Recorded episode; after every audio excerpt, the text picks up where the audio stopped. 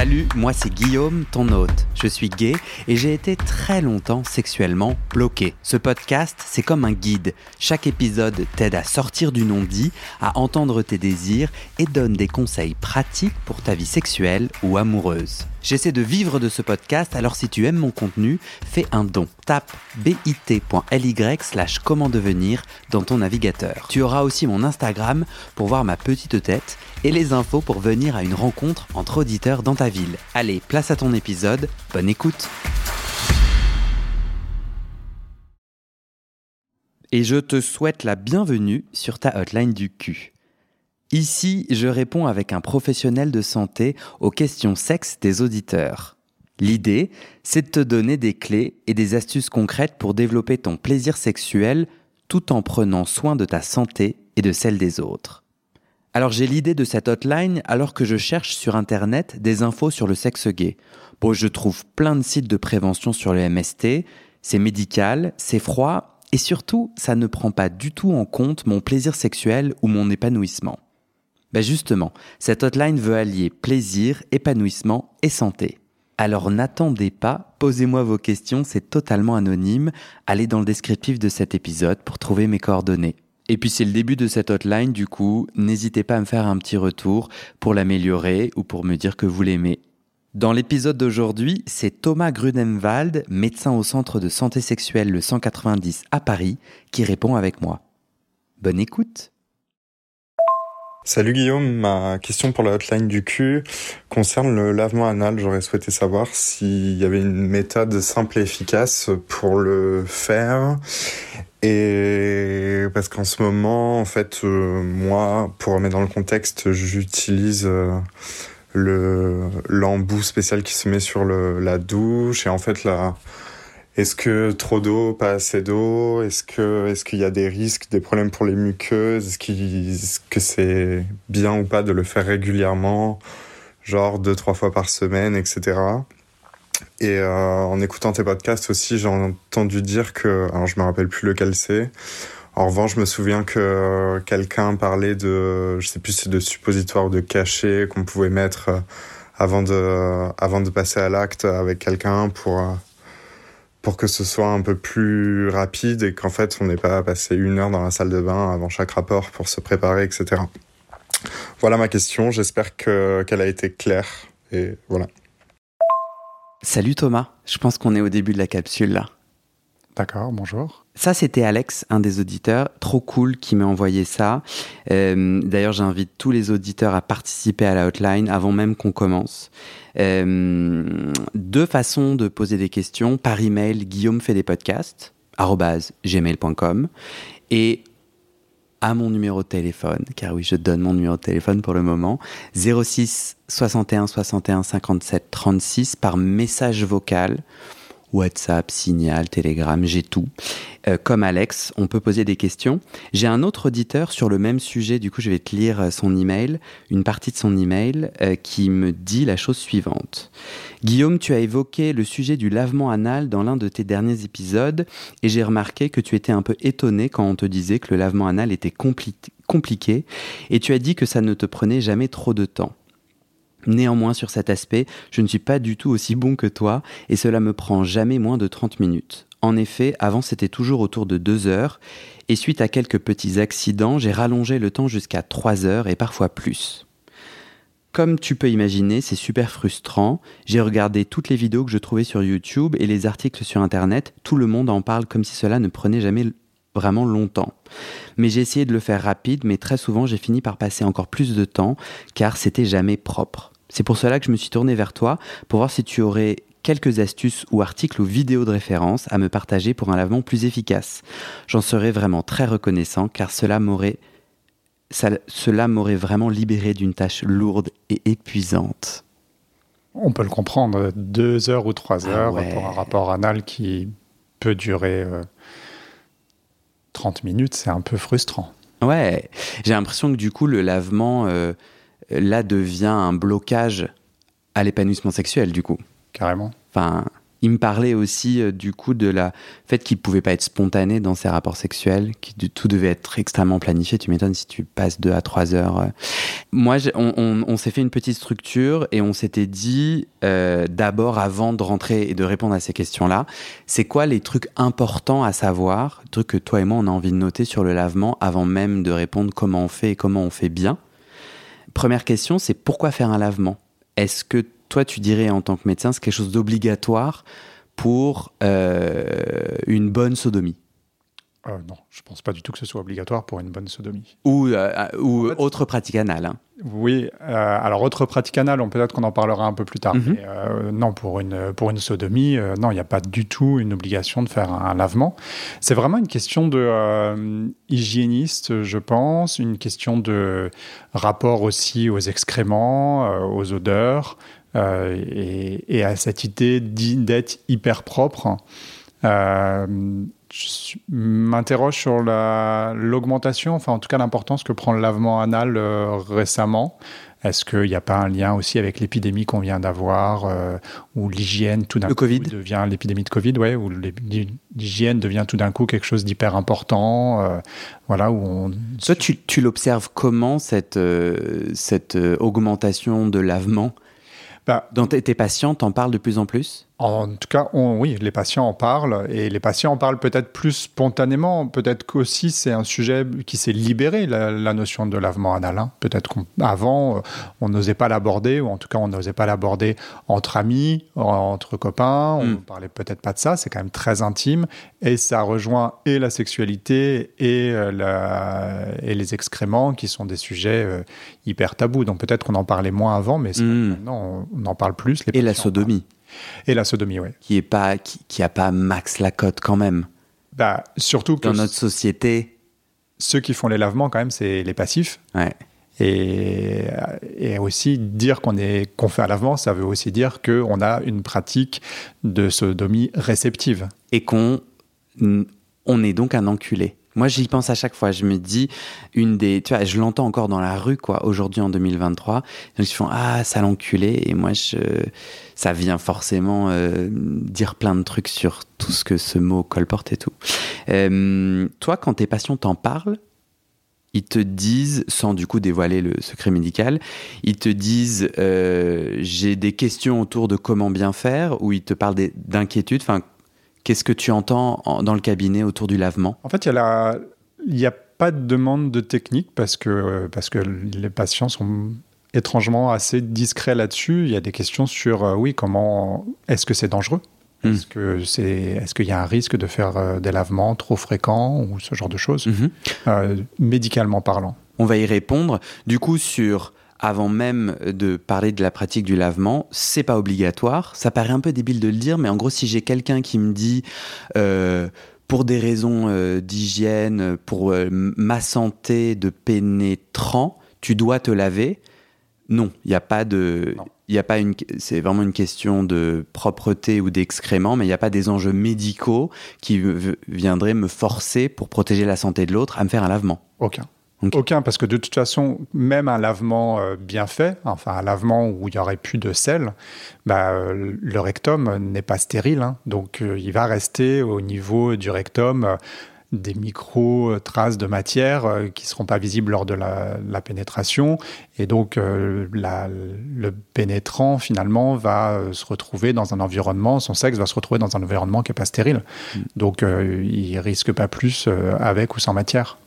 Moi, l'autre. Et, et d'ailleurs, moi, ce que je conseille aux pénétrants, après un rapport sexuel, c'est d'uriner d'uriner pour euh, l'urine étant stérile, l'urine juste après le rapport sexuel va nettoyer l'urètre et va éliminer euh, tout ce qui a pu malencontreusement y rentrer.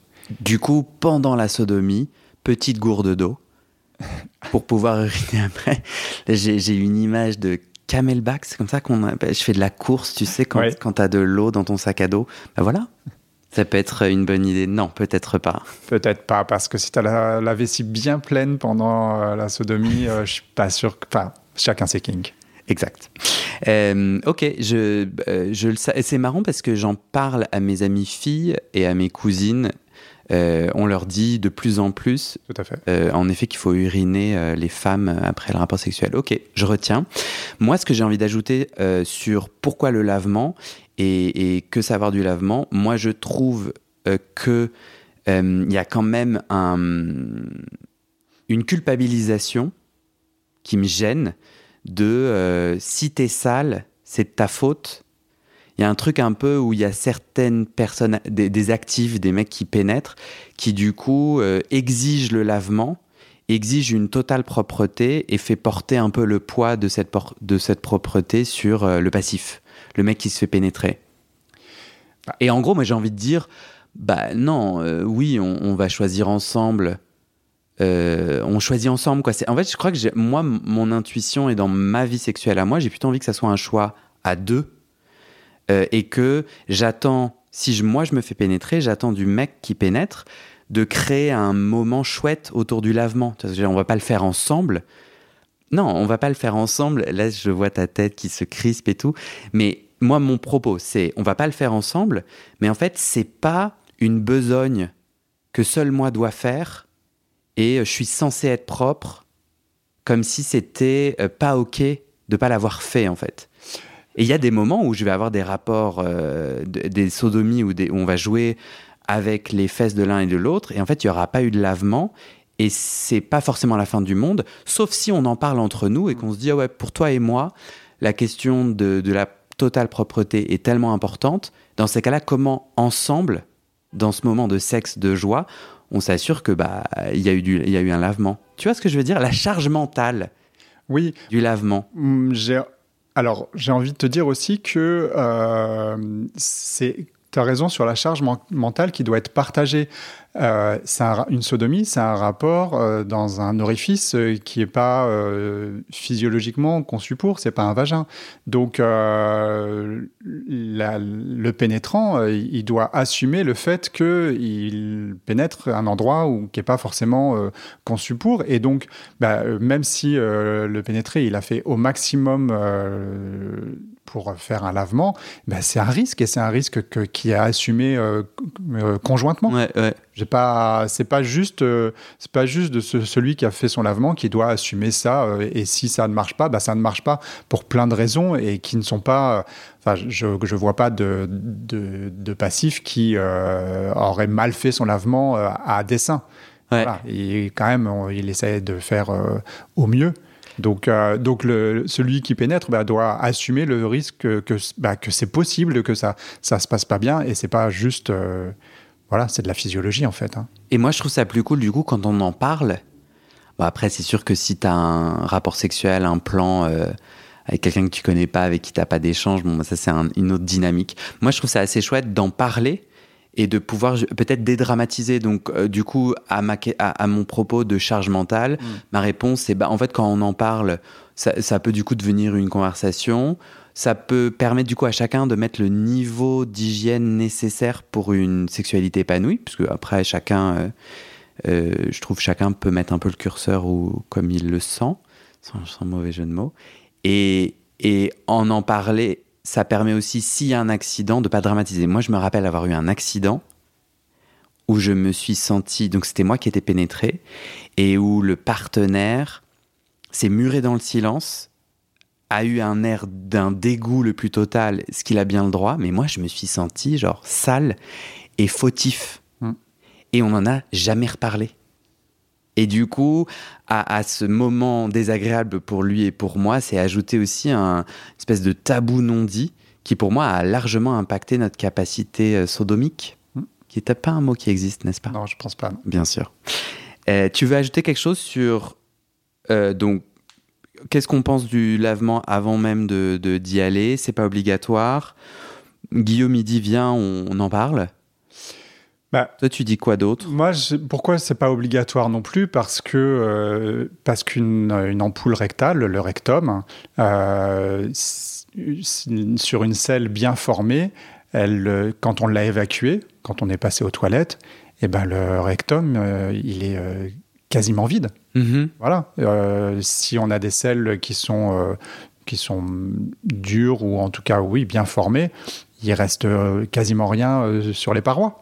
Donc, il n'y a pas besoin d'aller au Karcher nettoyer jusque dans les hmm. petits interstices. Globalement, le rapport peut complètement se passer sans, sans qu'il y ait de matière ou, ou, tellement peu que ça ne sera pas visible. Et du coup, il y a des moments où euh, si euh, j'invoque le namasté en moi, l'alignement le plus total, euh, connexion avec mon corps, il y a des moments, c'est vrai, où je sens que je n'ai pas besoin de faire de lavement et que je pourrais me faire pénétrer et qu'il n'y a rien. Est-ce que ça c'est moi dans ma tête ou est-ce que tu penses qu'on on peut se connecter à soi et savoir s'il y a quelque chose à évacuer ou pas?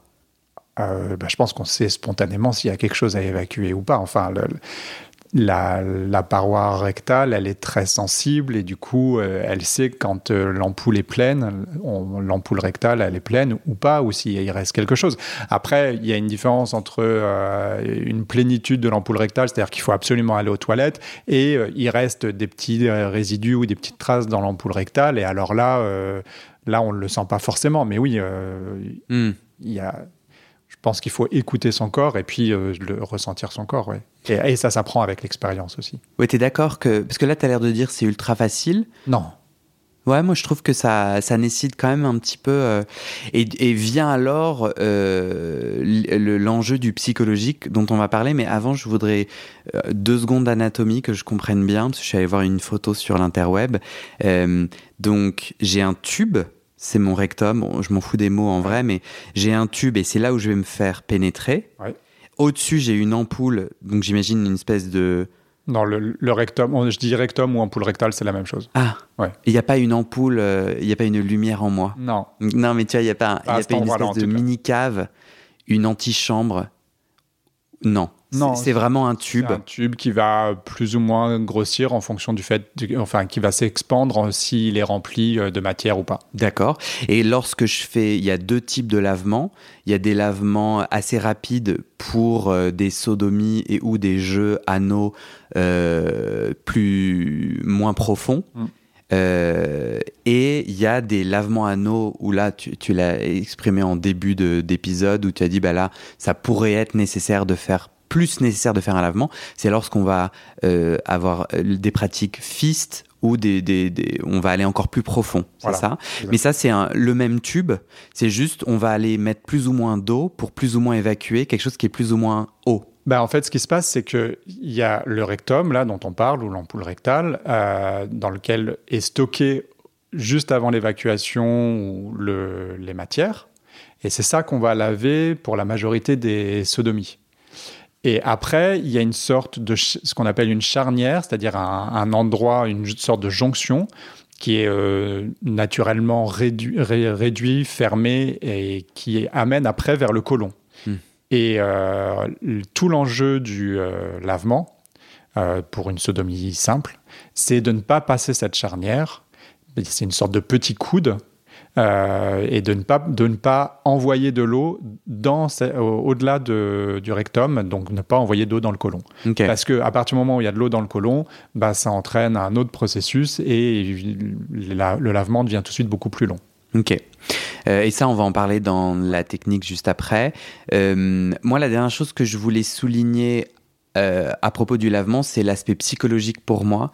Il y a quand même euh, moi, dans la réalité de ma vie sexuelle, euh, moi, je trouve que prendre un temps pour moi, pour faire un lavement, m'aide à me détendre le moment où j'ai un rapport sexuel euh, anal, notamment parce que je trouve que la pénétration, elle est aidée quand je suis détendu, mmh. et notamment aussi quand je pousse un peu. Et du coup, si dans ma tête, je me dis, vas-y Bibi, c'est, enfin, genre, t'as fait le taf, normalement, il n'y a rien, et puis tu sens qu'il n'y a rien. Je peux un peu pousser, donc j'imagine que ça crée un truc avec mes muscles à ce niveau-là qui aide avec le lubrifiant à une meilleure pénétration. Hashtag astuce. Euh, et du coup, je sais que ça peut être quand même, et je comprends du coup vachement l'auditeur qui nous a écrit l'email là et qui dit, moi putain, je peux y passer 2-3 heures. Il y a quand même un aspect psychologique de se dire, ok, je suis propre, donc je peux me détendre et ça a énormément aidé mes rapports anneaux.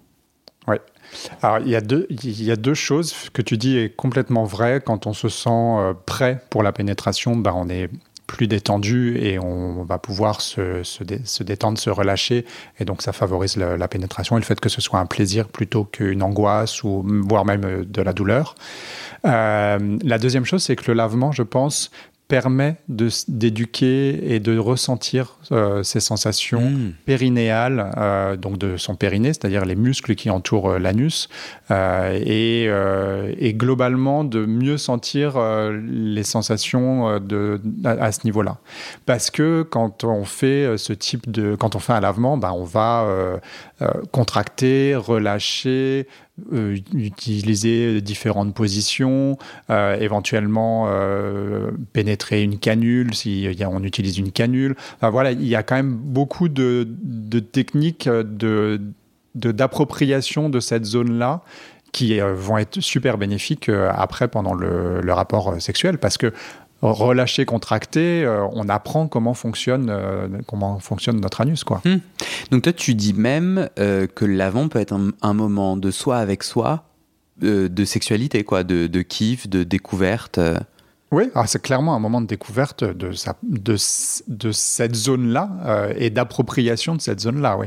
Je trouve ça pas évident pour moi parce que c'est quand même un moment où tu évacues parfois des selles. Ouais en termes, euh, en termes de, de moments d'estime de soi, de connexion à soi et tout, c'est pas. Je sais pas. Peut-être que.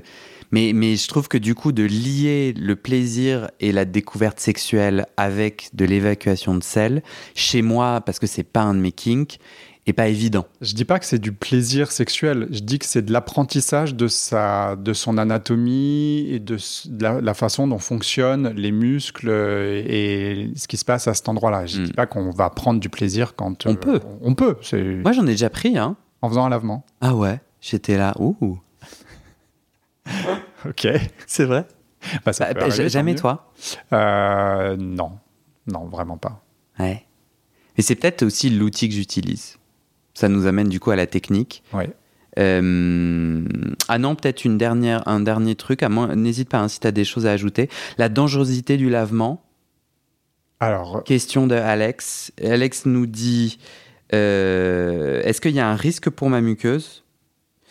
Et euh, si je le fais deux, trois fois par semaine donc sur la dangerosité du lavement, pour moi un lavement c'est pas dangereux si c'est un lavement euh, qui est euh, juste de l'ampoule rectale, c'est-à-dire le, premier compartiment euh, là où va se passer la sodomie quoi. Hmm. et on peut en faire deux trois fois par semaine sans aucun problème parce que de toute façon le lavement sera jamais total, il restera toujours des bactéries qui vont rester, qui vont hmm. protéger. Si c'est fait trop souvent, euh, il va se créer une réaction inflammatoire au niveau euh, du rectum, euh, avec, parce que le rectum est quand même protégé par une, la, par une sorte de muqueuse avec un petit mucus dessus. et donc, si on lave trop souvent ça, il, va y avoir, il peut y avoir une réaction d'hyperproduction de ce mucus pour hmm. continuer à protéger cette, la hmm. muqueuse rectale. Juste, excuse-moi, le rectum, c'est quoi?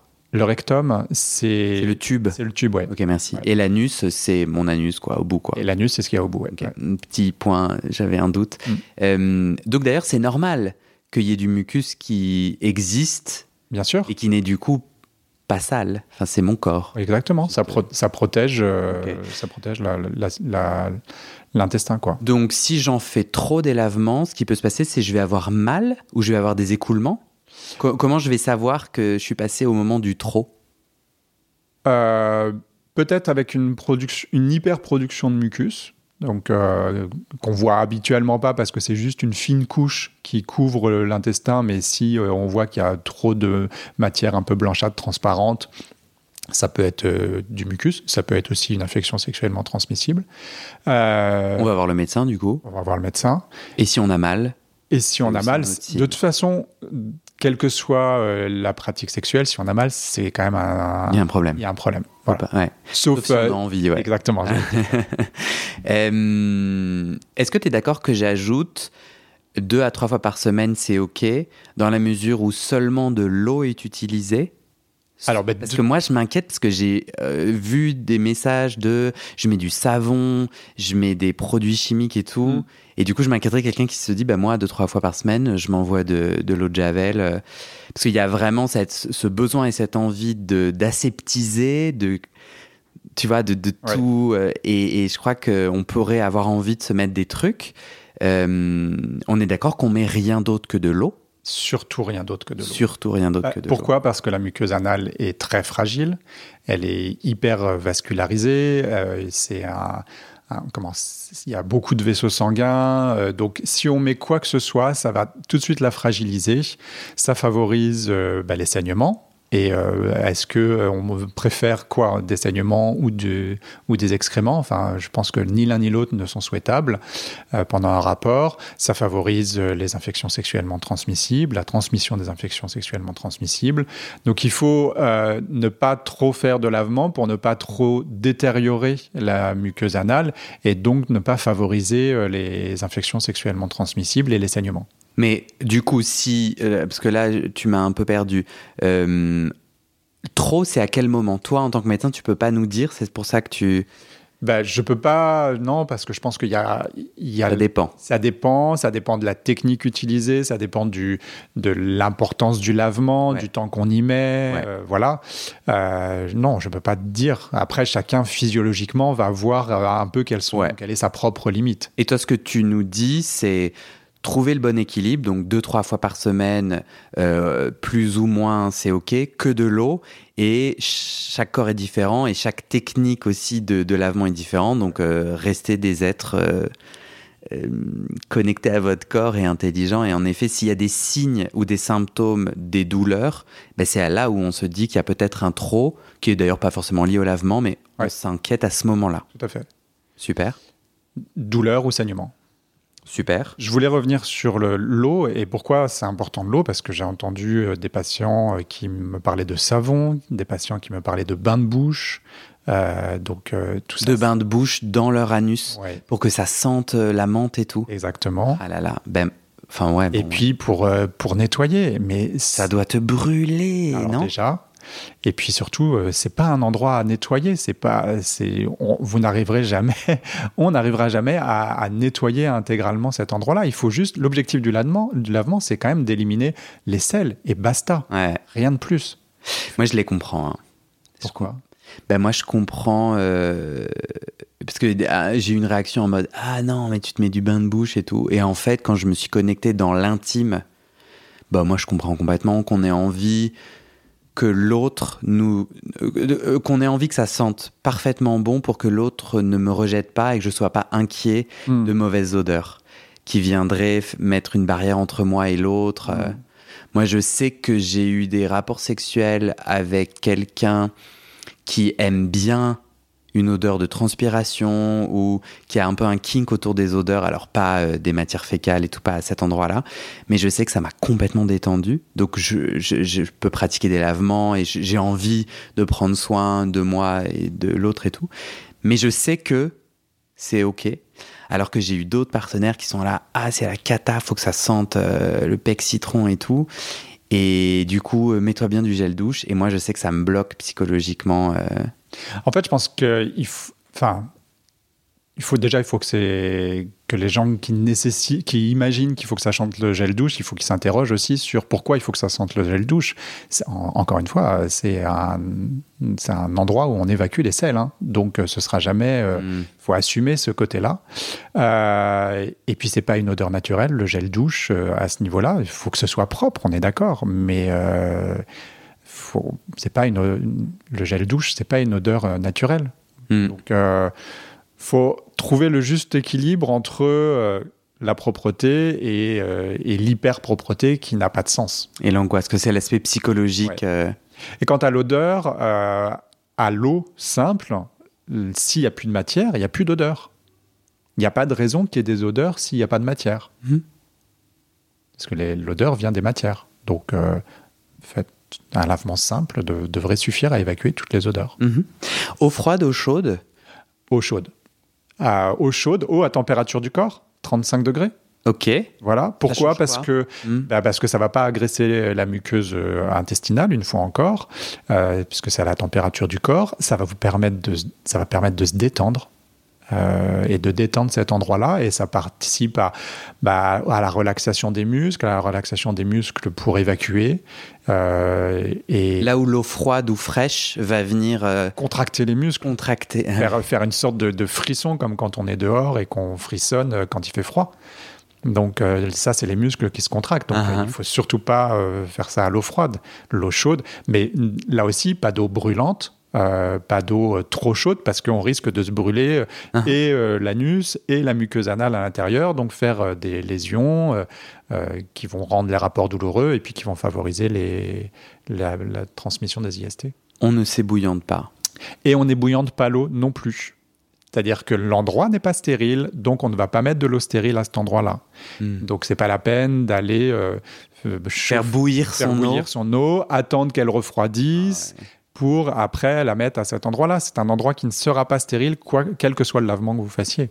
Donc l'eau du robinet avec son robinet thermostatique à 35 degrés, c'est parfait. Tout va bien se passer. Ok, Ouais. top. On passe à la technique? Euh, on passe à la technique, oui, si tu veux. Mais oui, je le veux. Tu prends tes papiers parce que soudainement t'as oublié comment on fait un lavement? Non, je prends mes papiers pour m'assurer que on n'a pas oublié d'autres choses avant. T'inquiète, j'ai bien vérifié. D'accord.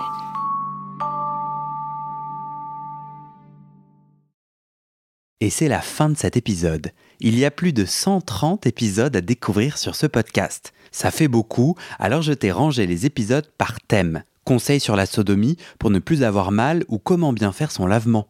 Le BDSM, la bisexualité, couple ouvert ou exclusif, le racisme, le polyamour, etc. etc. C'est génial et c'est sur le site du podcast. Tu tapes bit.ly slash comment devenir dans ton navigateur.